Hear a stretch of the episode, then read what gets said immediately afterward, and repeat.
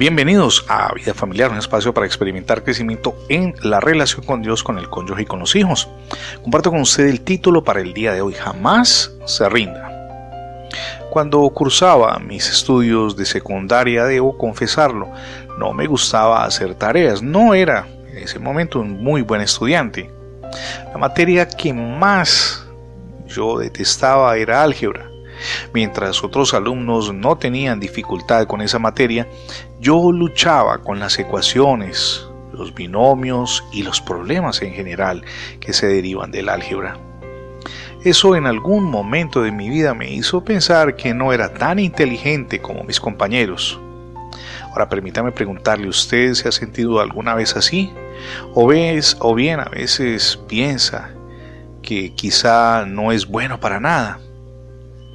Es fácil sentirse así. Lamentablemente, también es fácil rendirse en lugar de esforzarse por continuar aprendiendo. Es imposible saber lo que podría lograr si usted insiste en aprender. Un célebre hombre, de quien sin duda alguna vez habrá oído hablar, no comenzó bien sus estudios, pero persistió cuando le diga el nombre sé que usted sabrá de quién se trata, al menos le sonará muy familiar.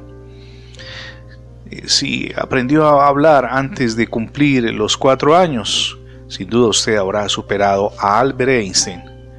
Él aprendió a hablar muchísimo después.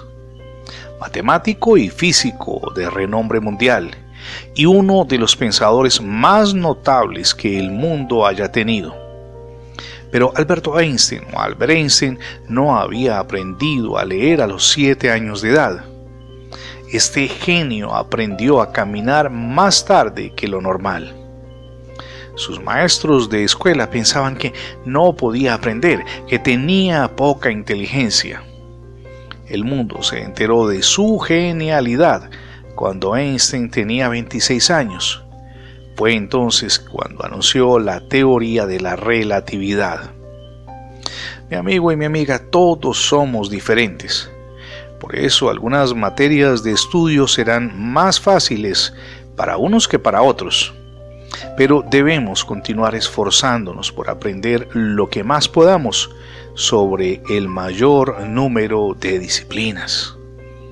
Permítame leer lo que dice Romanos capítulo 12, verso 6.